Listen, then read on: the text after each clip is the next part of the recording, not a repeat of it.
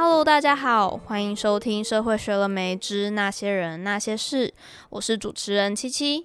我们准备了一连串有趣的新闻，邀请到本系几位老师来跟我们聊聊他们的看法。每位老师都有不同擅长的领域，让我们来一起听听他们对这些热门事件的想法吧。请老师先跟大家打个招呼吧。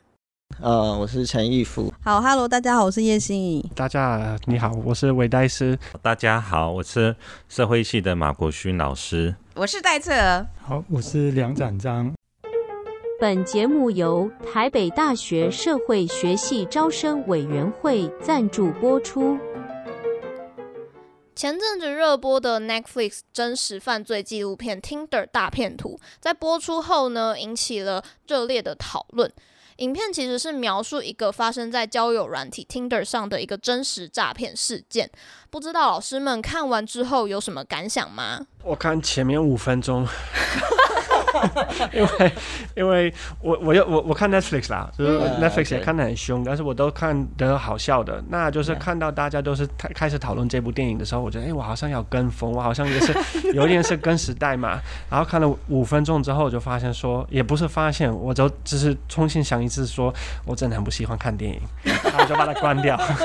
我就我就没有没有这个耐心，就是坚持做下去，然后就看一个半小时，然后觉得有没有好笑，然后也不知道。因为我觉得前面有一个女生嘛，她开始讲这个故事，然后我觉得这女生也很夸张，因为她是从那个她开始讲说，哦，她小时候对那个爱那个感情的想象是那个呃 Disney 来的想象嘛，就是看那个 Beauty and the Beast 那部电影，然后我觉得什么样的人会天生到这个地步啊？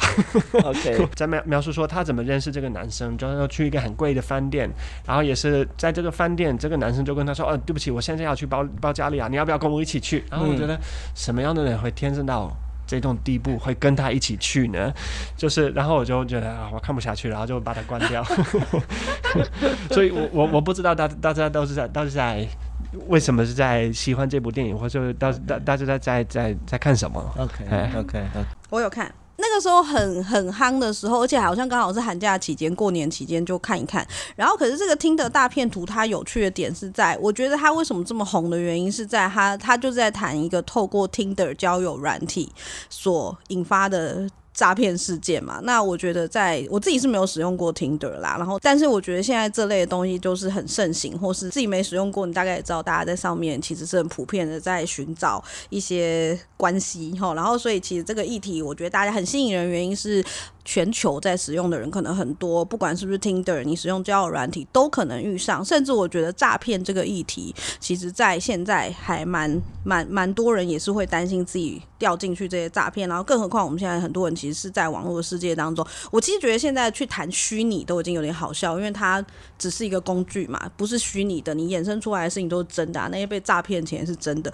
然后我觉得 Tinder 大骗图很很很吸引人的原因，会是它其实回到是我们既然那么长的在使用网。网络这些交友软体，或是各式各样，甚至你可以延伸到是说，我们在上面可能进行很多的一些交易啊等等的时候的那个的的很多，我觉得社会基础的问题，就是为什么这件事情可以发生？你一定是网络够发达，大家社会信任够了，然后到一定的程度之后，我们才可能在上面做这些事。否则的话，如果今天你在社会信任的程度上面，动不动觉得上面都是诈骗的话，这些东西都不可能开展。当然啦，这结局是它还是发生了诈骗嘛。但是我觉得。就我自己很喜欢符号互动论之类来看的话，我觉得呃，另外一个角度去看的是，到底怎么让人进入这个戏，就有点像入戏。就是为什么呃几位在里头提到的一个女性被被诈骗的人，她会掉进了这个，哎、我我连她的名字都忘记了，就是这个骗徒的这个局里面。然后其实我觉得他们很很，就是其实我觉得导演的拍法不会让你觉得是很枯燥纪录片，原因是你有点像跟着女主角一起进入到那个骗局里，一层一层的，然后。去去去看说他怎么取信，就是这个骗徒怎么取信于人。然后，因为我觉得他的整个大家会很惊讶的原因，它是一个跨国的诈骗。然后就是它里头，呃，有点像，如果说你说这是一个一个。诈骗的一个整个舞舞台剧的感觉一样，它其实架设的那个舞台其实算是很 fancy、很很完整的，所以才会让这么多的女性，甚至我觉得它里面今天它它里面故事里面凸显的还是比较像是亲密关系型的，因为有些几个女性可能误以为可以跟他甚至是成家立业之类这样的概念，但是其实它里面微微的还有提到一些，它是不只是男女之间的关系，它其实是连一个跟其他男性之间有点像是朋友关系之类都在做进行诈骗，而且它。他的那个诈骗不是一个对针对单一个人的，就是他的诈骗之所以成立，他其实是你 zoom out 到高一点层次的话，就他那整个在玩的那个信赖是跨国的，甚至是跨很多人的，他跟有点有点像挖东墙补西墙之类的。然后我觉得其实你真的要觉得他超夸张的，就他可以架设起一个这样的一个舞台去取信于人，然后他里头其实。他的表演，他怎么去设计他的前妻，甚至有个小孩来来跟别人说他其实是个好人。就我觉得他从一开始他就有点去设立他的人设，让你去慢慢掉进那个局里面。他并不是最完美的，即使他家财万贯，但他有个前妻，然后他可能还还有一个保镖什么，就是他让那个故事性非常的完整。然后他不是那一种诈骗，是你一直见不到他，你甚至可以讲说，就某程度你随时见得到他，因为他呃他自己的私人飞机一开就来。诈骗你了，对，所以整个故事会让你觉得好像还还蛮能取信于人。当然，但到后面，我觉得其实大家都是事后的来看待这些说，我知道有些人会针对这些女性去说，你一定是自己就很很拜金，所以你才会掉进这样的一个。里头或是什么，可是其实我觉得你你跳脱来看的话，其实他怎么一步一步被拉进那个局里面的时候，我有时候觉得真的要多一点同理心啦。就是说，谁不想要一段很浪漫的感情？谁不想要一个就是很完美的亲密关系？在里头，他觉得的那个感情对他来说是真实的。然后，但是但是当然我也理解有些人会说，嗯，当然就是你自己对于那一种。最最典型的王子公主、白马王子之类的这种东西的向往，所以就媒体不要再炒作这些东西了，大部分都不存在。你看韩剧里面那种霸道总裁，看看那些的故事，我觉得其实我们一直在复制这些。对，所以我有时候觉得，呃，当然可以理解是会在帮他们复制了一些什么很浪漫爱的幻想，或什么那些桥段。然后你当然会觉得啊，这好像不会发生在我身上。可是人人都有一些灰姑娘情节吧？我觉得就会觉得说，哎、我好像我我变成那个被选中人等等。所以我有时候觉得说，当然啦，有些人会讲说啊，你自己也也也也做了一些不太可能的梦，或是你是不是也是贪财等等。可是我有时候觉得。真的，谁在现在这个年代都有可能被诈骗，就是所以我自己一直觉得诈骗研究它有很多点，像我刚刚讲的那个，我们社会彼此之间的信赖度，因为比有一些老一辈人直到现在可能都不太愿意使用一些呃，比方说电子平台进行交易，就是因为那个社会信赖的的不太一样。然后当然还包括数位落差、熟悉程度，可是里面那个对于社会信赖的程度啦，以及我们刚刚讲的那个就是对于网络熟悉度，或者是说对于这面里面的桥段，其实你我们也常常在新闻上面看到，不见得是低知识水准人才会被诈骗。为什么？就是因为那个骗徒们不断在设计一些越来越精致的，可以让你上当的东西。然后，呃，有时候我们听到别人被诈骗的时候，你可能会觉得说，哦，一定是因为你没有没有审慎的去思考这些东西。但是，其实我觉得。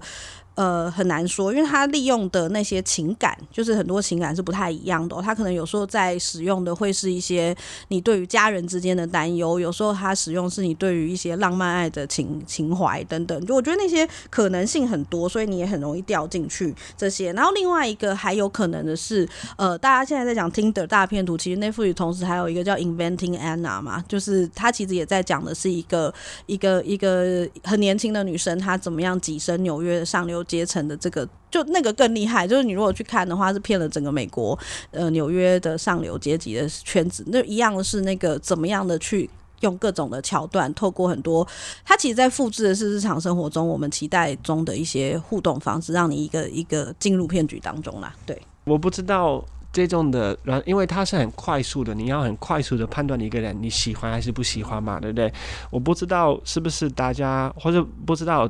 这这样子听起来，其实我讲我我很老了，但是就是是不是新的一代的人对很多事情会希望他马上得到。他要的东西，然后不是马上得到，他就是会放弃。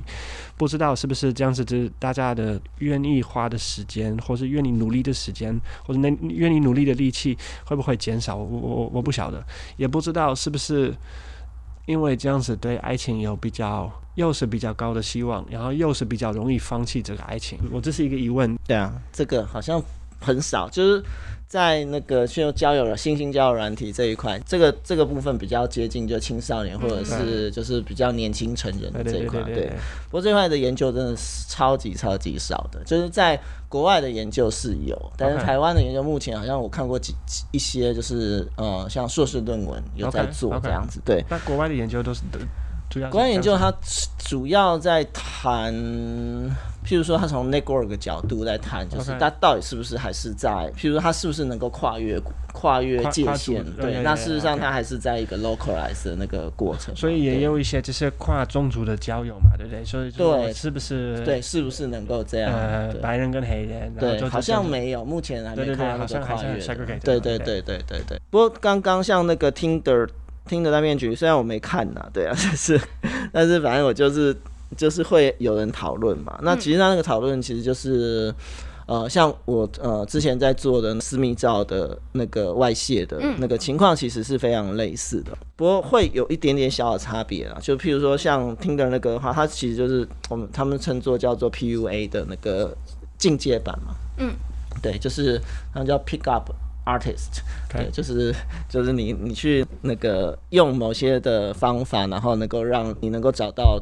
对象对，然后女生的对象或男生的对象都可能对，那只是他那个我记得报道者他用过一个名词叫做沉浸式的骗局，就是能够让你沉浸在某一个想象当中，然后在这想象当中，对方就会是一个譬如说救援你的人，或者他是一个非常重要的人，或者是他是需要被救救助的人，所以你能够在持续在这过程当中不断的去付出。的这样的一个情况嘛，对，所以所以这个我觉得是蛮怎么讲，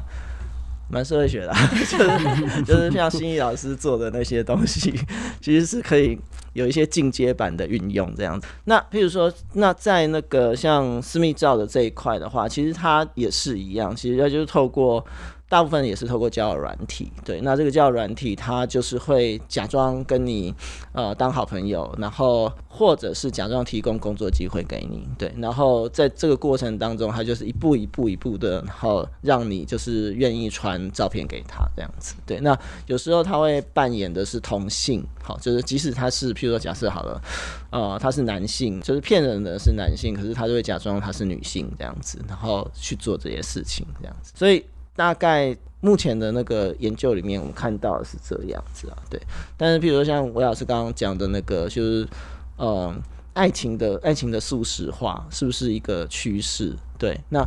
不确定，因为。没有看到一个广泛的调查，嗯、对，其实我也不确定是不是这样。我们可以看到部分的，部分的人是有这样子的一个看法，譬如说像呃约炮的行为啊，哈，或者是这些的情况，好像那个美国就有一个学者，他就写了一本叫《Hook Up》，就是在谈美国的。大学的校园里面的那种就就是约炮行为的，对，然后他还画出文化，从文化的角度来讲，然后你是就是他可以必须区分出那个你是不是在这个 network 里面，然后你是不是我就是跟他们玩这个游戏的人，跟不是玩这个游戏的人的这样的一个校园文化，对。那在台湾好像比较少看到有这方面的研究，对，对，我们可以继续努力。好，那问完了交友软体，其实也想要问问看老师，这个疫情大大的影响了我们的生活，包括其实去年也经历了好一阵子在家工作、在家上课的时间，不仅改变了很多人的工作形态，也让人跟人之间的关系有所变化。那老师们觉得这个疫情会怎么影响人们的亲密关系呢？对，就是在看到，嗯，就是新闻上面，比如说会看到说疫情之后，因为要呃封城，或者是很多地方要封城，很多国家要封城，让呃父母小孩都会一直待在一起，然后就会听到就是离婚上面就会比较高啊，或者是呃甚至是家暴啊，就是有很多冲突在里面发生。然后最近我就就刚好看到一个视频。其实是一个可以说是智商师嘛，就是呃讲到这个东西，他当然从一个心理学的角度去讲，就是说如果在就是他的对象是那些可能在疫情的情况底下，那如果有冲突或者离婚或者是分开，那当然很很多的伤害在里面。那他就说，就是其实一个稳固的关系不应该那么脆弱，就是一有呃什么事情或者是有什么不顺利的地方，就马上就会呃崩溃。所以他的意见是说，如果真的出现这个情况，其实。不一定是不好的东西，可能就把那些亲密关系上面一些，呃，原本就要发生，但是可能不只是不是现在，可能是几个月后或者几年后会发生的事情，就提前来，呃，出现，也暴露，就比比如说亲密关系里面的一些问题。那当然，呃，我我觉得他说的还蛮有道理，但是我我我会也会想一个东西，就是说。其实我们的我们人都会受到环环境的影响啊，因为不是说我们想要做什么就一定会自己控制得了，或者是呃一定会做到，因为我们都是有自己感情，那些情感也是会就是受到环境的影响。呃，如果在每一个每一天上面都被逼着要面对那些冲突，我们就会有受不了的情况。那回归到也是脆弱性这个问题，就是对自己的情感也好，对伴侣的呃感受也好，其实很多时候我我我我是认为我们没有很好的在这方面情感的教育，就我们都不懂得处理，或者不不是处理，就就察觉也没有，就是。可能自己情感的需要，或者是有一些困惑，或者是有一些纠结的事情，可能长年以来，或者从之前的亲密关系也好，跟原生家庭的关系也好，就累积到我们有一些东西可能不能接受，或者是可能碰到一些危机的时候，那。就触发到我们不得不去面对，然后我我们其实没有受，就没有察觉到，也没有受过相关的教育，就不懂得去处理。可能这个比较接近心理学的角度吧。那当然，另一方面就是，比如说，因为我们呃要就是封城，或者是就是没有国际嘛，就是国际的交流的机会啊，对对。那其实也有，就是呃，现在全球化也是一个。情况就是很多远距离的呃亲密关系、嗯、爱情啊关系这样子。那其实这个也真的影响是很大，就也看到就是呃在这个原本我们觉得全球化就我们可以拉近不同的呃就距离比较拉近，但是真的在疫情的情况之下，这些东西都好像崩溃，就是、嗯、对，就呃。也不得不就就要去有一些程度上面的妥协，这样子。我的补充是说，那过去在还没有疫情之前，然后在很多这种世界的动荡都还没有这么大幅度的发生之前，那其实大家发现到说，就是整个世界的距离感好像越来越近。嗯，不管是是当然第一个是透过网络，但第二个是那种距离感越来越近，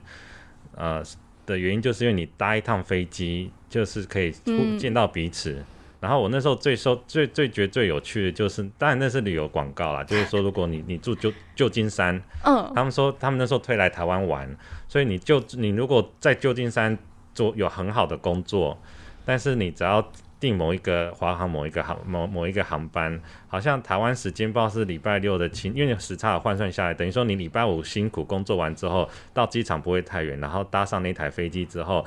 周末就可以，可能是礼拜六或礼拜六的傍晚就可以达到台台湾，然后你在台湾玩一天，哦、然后台台湾的礼拜天的几点，你搭上另外一台飞机，就可以在旧金山时间的早一大早就返回旧金山，然后就可以正常去工作。对，那那但这也是一种亲密关系的一种促成啦，就是我只想要这，嗯、但但现在发发现到就是说，因为疫情的关系，反正这种。呃，距离感原本大家觉得呃那种相处不再有距离啦，空间不再是地理空间不再是问题，其实那些问题都慢慢浮现出来。嗯，我我的感觉就是，对于亲密关系，不管是就情感上、爱情方面，还是可能是家人之间那种关系，其实，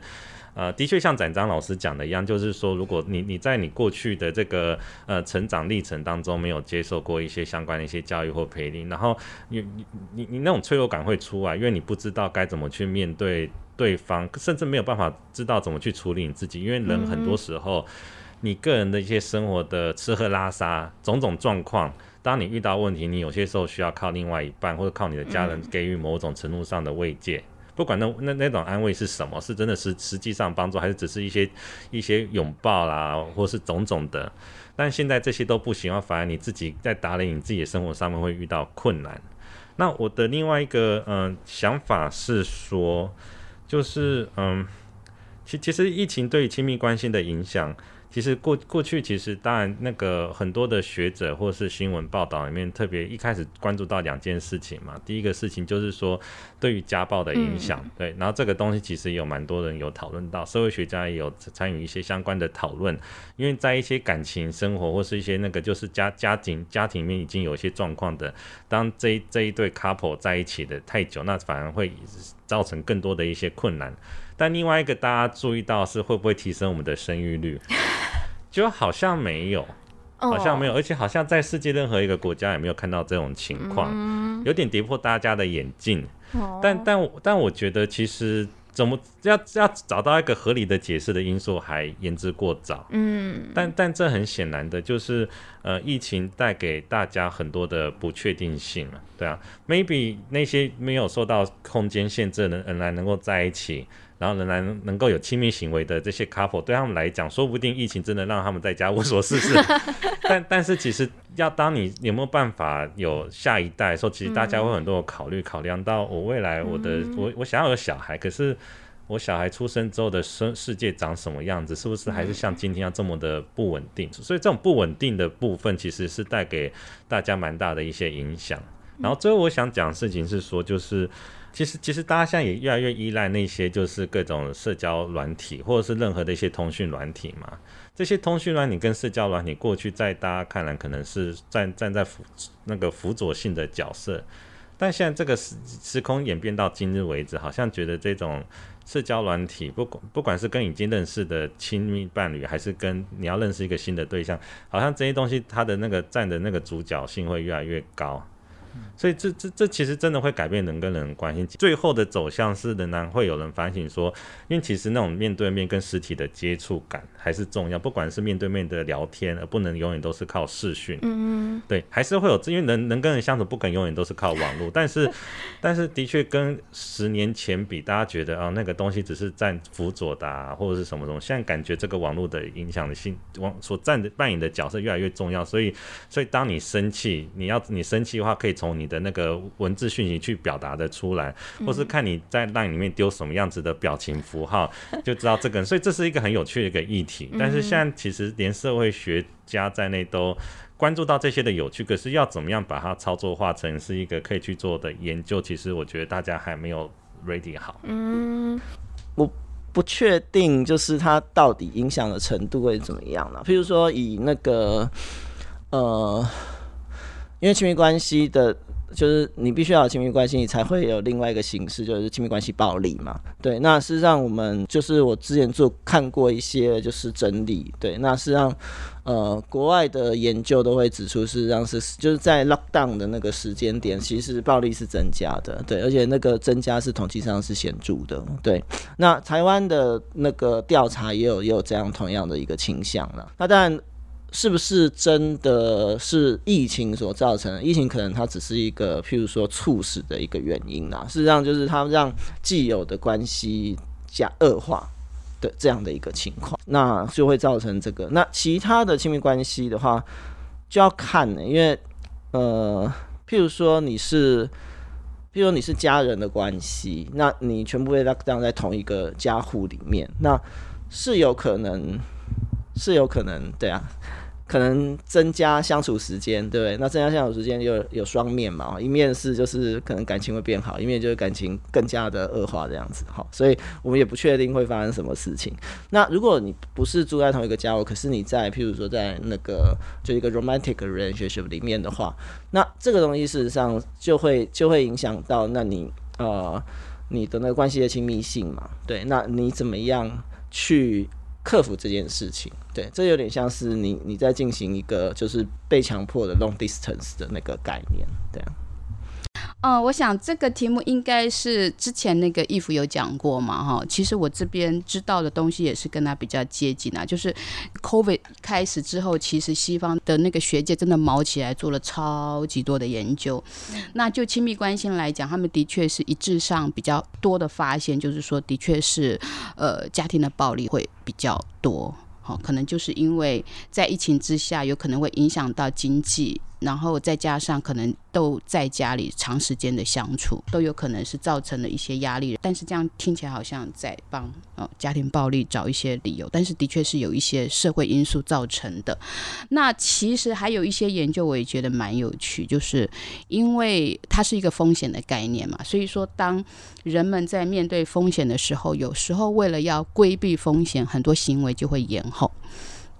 所以说，包括比方说。想结婚的人可能会延后，其实台湾就有啊，就是为了要请客，有没有？就是会延后。我我的确有学生或者是同事，就是因为呃，因为就是疫情的关系，所以就决定延后结婚，甚至或者是先登记然后再请客的。然后还有，其实不是只是就是说你想要成立一个家庭之后你会延后，离婚也会延后，因为就说你的确会觉得哦，在。疫情之下，很多事情好像就被被按了那个暂停键，有没有？哦，暂时该做的事情都先不要做，我们先来看看情况再发生的情况再说。所以说，连离婚率都下降。这样听起来好好的坏的都有可能。对，有可能就是一个风险的概念，就是说在这段时间，就是一般人可能就会觉得，我我其实我我的想法是这样了，但是这是看到的趋势是这样，但是有可能就是大家都会把所有的事情给延后，而且大家可能会相信这样的风险是暂时的，不会一直。延续下去，所以说就会变成，就是就跟真的按了一个暂停键一样，嗯、大概就这样子，嗯。那在二零二一年底，其实在这个苗栗一间公司发生了一件严重的公安意外，导致了一名年轻女性右脚截肢，甚至在媒体披露事后，当事人遭到这资方也是老板娘称，呃，截肢而已啦，不严重，装一只就能走了，甚至被踢出工作群组，资方也只愿意给这十万元作为补偿，引发了网友许多讨论。不知道老师们会怎么看这个新闻呢？有有注意到这个事件，然后听了当然有一点难过。嗯，那我觉得很明显的，这样老板娘会冲出这样子的话，我不知道她有没有后悔，但但是很明显就是现在。其实他们就就可以了解到，其实台湾在这种雇佣关系里面，还是有蛮多的这个呃雇主他们对员工的想法。我们不敢说这样子的老板老板娘过去真的是对员工不好，说不定没有。可是如果我们如果稍微去去揣摩、去推测一下的话，那那过去过去在这一家工厂或是类似，如果如果这家工厂代表是各各各各单单独一个例子呢，还是代表说很多的公司都有这样子的情况，就是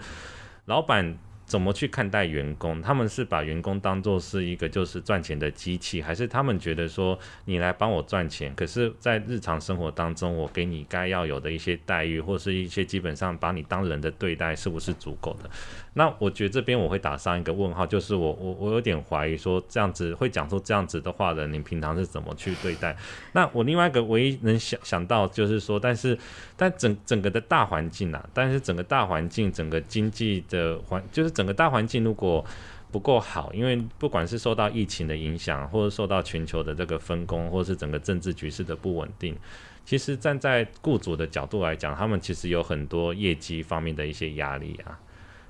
那那所以说，就是其实有些时候，其实老板他们有我我们不能为他们讲这个话，就是说他们这样子，就因为我们知道老板讲这种话是不对的。但但是因为其实像雇主们，他或是一些比较在上位的主管，在任何一个公司企业里面，他们其实都面面临就是这个企业未来会不会倒闭的很多双重的多重的压力，他们本身也面对很多的种种的负担，所以在这样的整个大环境的情况底下，他们你要他们主动的去关心他们的员工，我觉得就就有一种困难性。嗯，我我我一直在想，其实呃类似的。讲法就是我们都会都不是第一次看到，比如说有权的人或者有钱的人，他们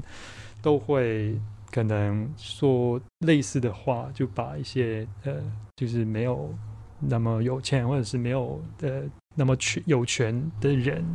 去看得比较低，或者是甚至是没有把他当人看。嗯。我经常就想一个问题，就是说。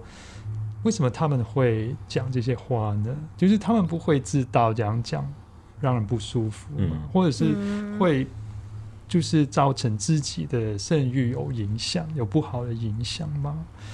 那当然，就好像国军老师说，可能他就是这样想，他就当就当时就冲口而出，然后没有想太多，就很诚实的把自己这些想法就说出来。那。另外，就就可以就反映到，比如说他真正的想法，还有就是可能他在那个工作环境之下，就也没有人跟他有不同的意见，他没有有不同的意见去冲击他，然后他就一直就困在自己的想法当中，那就就当然这样会这样讲。那当然也会联想到，就是现在很其实很多的呃生产的。呃，部分已经是让机器去取代。那我们也会看到，就是机器人或者是 AI，其实是不断的发展，就是其实呃，就不断的取代人力上面的东西。其实这个也是会看到，在这个劳资的情况或是生产的当中，其实工人呃员工其实可能一直以来都是被看待之成，就是只是生产。的东工具而已。那呃，他这样的讲法，就是只是只是暴露了我们这个社会上面一直以来的一些就隐藏，或者是我们没有很在意，或者是就不去不不去想的一些观念，就浮浮现出来。嗯。对，就是因为我我我也有注意到，就是因为我自己的兴趣也只是在机器人 AI，其实这个发展我是有兴趣，虽然不是我的研究之一。那我会想，就是当真的很多的生产力都是让机器去取代之后，本来我就想，其实一个可能是一个很好的东西，就是说我们可以有。更多空空闲的时间，跟自己喜欢的人或者是家人，呃，或者做我们喜欢的东西，发展我们自己的能力这样子。但是如果我们的社会还是在这个，就是现在这个呃系统或者是结构底下的话，就是只有那些拥有这些呃技术 AI 机器人的人才会。就是掌握到那些资源，那没有的人就会更加贫穷，而不是机器人代替我们工作，然后就把我们他他们工作得到的东西平均让所有的人都可以分享这样子。当然我知道有不少的国家开始有一些准备，比如说会收一些机器人税啊，或者 AI 的税，或者是呃就提供一些就是基本的每每个月的生活的呃。应该说补助，让所有人都有这样子。那其实我我我觉得应该我们是应该从这个方向去想这个问题。那不是到真的呃呃我们的生产力做做到就是取代时候才才想，可能就已经太迟。好，前几个礼拜也有一个新闻，有一位网友找到了一个新工作，但在上班的第一天就因为上厕所啦、装水等等的离开了座位，就被这个老板娘提醒，以后不可以这样，上班八小时就是要上满八小时，这已经超过公司通融的范围，更被要求上厕所这些时间要扣回来，隔天补班把时数上完。请问老师对这个新闻有什么看法吗？我的想法是。怎么那么没有信任你的员工啊？就是好像就是两边的信任关系很低嘛。嗯、那在这样子的信任关系很低的的的话，你怎么合作？而你怎么因为合作，你希望就是对方拿出最好的嘛，你自己也拿出最好的。但是你的老板不信任你的时候，或者老板没想到，就是他不信任他的下属，就是他的员工的时候，员工会对他也没有承诺嘛，嗯，就是觉得。我们还是就给大家一点弹性嘛，然后就是 我我我不知道，就我这也是跟是、啊啊、因为因为很典型的社会呃社会学的看法是从员员工的角度出发嘛，所以然后是从那个呃社会运动的角度出发，所以我们基本上是从弱势的角度去看这个关系，但是我觉得这个关系它其实。两边都很依赖彼此，呃，两边都是需要的彼彼此。那也就是说，我们的那个制度的环境也是要考量到说，那雇主是不只是就是有一些规定说，那那他怎么是照顾员，不 是要他要怎么照顾员工？我们也需要有一些规定是说，那员工会怎么回应到雇主，或者员工的的的的权利的限制到底是在到底是在哪里？那那就我觉得。看到张氏的，因为我也不知道呃这个新闻啊，但是我看到张氏的的描述，会觉得好像这个老板娘真的是很很不相信他的他的下属，那就是会觉得，那他难道没有意识到说人家不会想要为了他做事情吗？人家只是拿了一份薪水而已，但对这个工作不会提出最好的。劳力嘛，那他也不会想象多想象他自己工作，那也会就是就觉得这样子的，的员工关系，就是那个雇主跟员工关系好像好可怜哦。对对对，是没错。嗯。我没有想象在台湾会出现而已，嗯，也是跟我们之前讲的可能也有相关，就是其实就没有把员工就是当人去看待，就是他们也有生理或者是心理或者是什么很多的需求，只是把它当成生产力的呃一部分。我我以前有有听过，就是但是那是会计系的同学。以前台北大学其实其实当然有一个有名是会计系嘛。然后台北大学还在还还在民生校区的时候，其实附近就有说全国前前三大的会计事务所就在走路不到十分钟的那个范围以内。然后所以那个是会计系毕业学生都会梦寐以求想要去的公司，但是他们知道去那家公司工作的前三年会非常非常的累，所以那时候朋友跟我分享说。他们在那边上厕所真的都要打卡，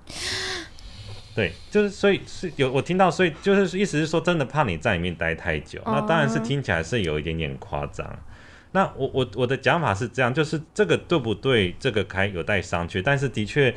每每个工作，其实如果说你进这个公司之前，你知道这个公司它的要求。是什么合不合理？那个真的是有待商榷。但是你要知道这个公司的要求，然后因为比方说台积电有很多赚高薪的那些那个那个叫做什么 engineer 那个工工程师啊，或是那些操作人员，他们因为进某一个实验室或进某一个无菌的环境，他们一一进去就要待很久，所以他们都要包尿布。对啊，这个这、有常新闻也常讲，就是你在那边待八个小时，或、嗯、我不知道待待多久，但是你你在里面就是不太能够随随便出来，所以你必须要包尿布，成人嘛。然后在阿拉伯那边，那些在杜拜或哪里的高那那种盖高楼大厦的工人，其实他们因为到了一一百零几楼，或者是到很高层的时候，他们不你要尿尿怎么办？不能直接尿下来嘛。所以他们都要包尿布。其实那当然带来很多的困扰，跟很多当然生理上的负荷，但是会有这样。我们不，我们不觉得这样东西应该去 promote，但是其实你进这个公司之前要知道这些种种的状况。我其实只是只只是想到说，就是其实有趣的是，我不知道是不是刚好是凑巧，但是你看到刚刚前一个截肢的案例跟这边这个上厕所的案例，其实刚好是新闻媒体报道都是老板娘吗？我这个这难讲，这可能是巧合，但是我也好奇是说。媒体在报道这一类新闻的时候，会不会因为因为那个受访者是老板娘，而不是老板男，嗯、然后然后就会把这些事情把它 promote 出来？会不会这所以在报道的立场上面，会不会也有刚好有一些性别的东西可以去讨论？嗯呃，刚才我讲到就是那个呃 AI 或者是机器人去取代人力的那个事情，如果我们真的有这个税，就机器人税这样子的东西，其实。除了让我们资源分配比较平等之外，其实也可能可以避免刚才讲的劳资的事情。因为如果当员工有基本的收入，他一些基本的生活需求可以满足之后，他是他是有更多的 bargaining power 去找一些工作，他是。可能保障比较好啊，有可以发发挥发展自己的能力的一些工作，就比如说我们看在疫情之下，就美国不是有很多补助，那就会看到其实他们找人工作是比较难，就老板不得不去提高那个薪资或者是提高那个福利这样子。那我觉得这个好处就是可以就对那个。呃，员工会比较好，这样子，嗯嗯，就是有点像是透过一些政府的协助的手段，嗯、那可能可以作为一个翻转这个劳资既有权力结构的一个关系啦。对对好，嗯、最后想要请老师简单的呃跟我们分享，有没有最近最关心的时事？我最关心的时事，嗯，是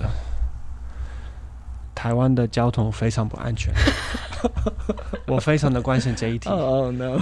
你们不觉得吗？因为最近那个交通部有公布一些他的统计嘛，然后就是每一年有三千个人在交通死掉，我觉得这个数字很夸张，所以等于是每每每一天大概八九个人就就就因为开车或骑机车就死，然后或者哇，这很恐怖。那八九个。或是三千多还是少？我觉得是算是非常的多，因为跟当然是不同国家的那个人口不不一样大嘛，所以就是有发生呃那个交通上的那个死亡的数字也不一样。但是如果是比较的话，西方国家或是像日本这样子的国家，就是比台湾低很多。然后甚至就是菲律宾、泰国、印尼，其实跟台湾就差不多，是就是就是比例来来来讲，那也是很。关心是说，或是我一一直在问我自己说，那为什么会这样？就我我觉得两个原因，第一个原因。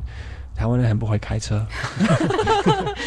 这这我我做一个这一个社会学家，不能 不能这样讲。但我的意思说，我也是在台湾就是学开车嘛，然后也是拿到台湾的驾照。但是我觉得台湾学开车，你只是会学到技术，嗯，那就是不会学到说，哎，其实交通是一个很大的一个系统，呃，一个很大的系统。然后就是你参与的时候，你不只是很快要从 A 到 B，你而你是要要照顾大家的安全。我觉得这是一个一个关键。那第二个关键也是，台湾的路真的是设计的非常的差，就是自己开车也是会常常看不清楚，看不清楚。然后就是我觉得很多呃。没有好好去分，就是那个比较快或者比较慢，或是人行道跟那个车道其实分得很不清楚。嗯、我觉得哇，这这我真的是很关心这个问题。然后最近也是在问我自己说，那政府是最近几年就是开始就是对酒驾零零的容忍嘛？嗯、那就是交通部的这个统计，我觉得有趣，也是因为三千个人死掉，只有三百个是因为跟酒驾有关的，所以政府在 target 的是。一层而已，那另外九层呢？嗯、对，我我我就是看到很多政治人物在 Facebook 上，就是在过年的时候有那个尾牙嘛，就是在在在分享说，那就是尾牙就是要搭计程车回家，不要自己开车。然后我觉得你们看到问题，但是你们看不到问题的答案或是解决的方式，就是真是会觉得你这是因为大家在贴这个东西，而并不是因为你真的是在关心这事这这事情。然后就是真的是会觉得。这真的是要改善的。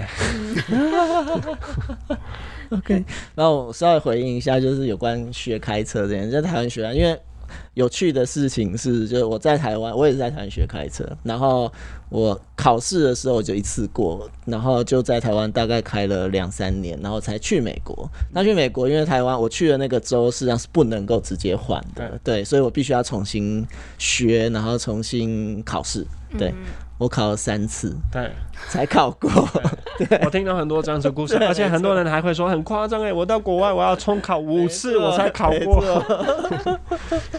对，那为什么呢？其实我就觉得两个的教育，就是他训练的目的是不一样的。就是台湾真的就是如我要讲，就是就是技术的问题。可是那个在美国的话，他在乎的是你。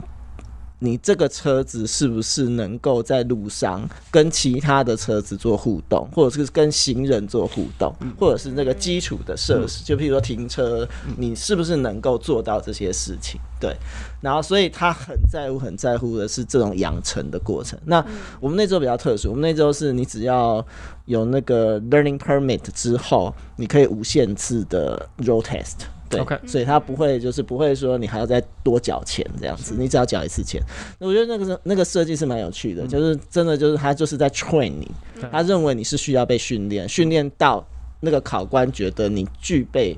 那个呃资格，你才能够拿到那个 permit。对，我觉得那个是蛮有趣的一个一个一个概念这样。那台湾是不是需要做这样的一个思考？对啊，就不是说像之前之前好不容易才。脱离的就是他考试的时候只在那个那个场地考，嗯，对，就是有后来他说你需要有，比如说 on road 的方式去考试，对，那这个主要是因为很多人拿到驾照之后不会上路嘛，对。啊，可是事实上他还没有看到问题的核心，问题核心不是上路的问题，问题核心是他知不知道搞不搞得懂那个。那个车子跟车子之间的，因为因为上路我也看到很多新闻，我我会觉得真的莫名其妙。我我几乎每天看到摩托车或是车子没有开灯，晚上哦，然后他就忘记哦，晚上人家要看我，然后他就不开灯，或是开小灯，因为他要生油。然后我觉得你难道没想到你开灯不是为了你吗？你开灯是为了人家看到你吗？没错。然后就会觉得就是有这种行为，那当然是斑马线过马路。人家不让嘛，然后我觉得你你开一个车，呃，常常是那种大车，或者你花很多钱在大车，对，但是你不会开，那你就不要开这个大车。然后也是就是在那个转弯里面听哦，是，然后也会觉得你难道没想到你这样是会那个 block 掉大家的视线嘛？就是大家看不到你，因为你这个车子停停在哪边，好。更夸张的是，警察看到要就是要给那个罚单的时候，你就是走过去，哦，对不起，是我车，然后说对不起，对不起，都可以走，就可以走。然后就为什么对车子有那么大的 呃，就不知道为什么。可是你不开车，我不开车，那那我我是特别注，因为我我特别注意到，是因为我现在是每天跟小朋友就是在外面走来走去嘛。那我觉得我自己还好，因为大家看得到我，对对，但是大家看不到我小孩。对，然后我也会觉得，其实是真的是很多人就是没有意识到，说我开车这车子撞到人，人会死。嗯，那我就是因为这样子，我就我就发现说，哎，其实是真的是要很小心。然后这是真的是好好培养我女儿跟我儿子说，要很小心，然后真的是要看好，因为真的是太多人没不不会看。对对对对，没错没错。好，那今天就会到这边，也非常感谢老师来陪我们录这一集的节目。今天的节目就到这里喽，好，谢谢，谢谢，谢谢大家。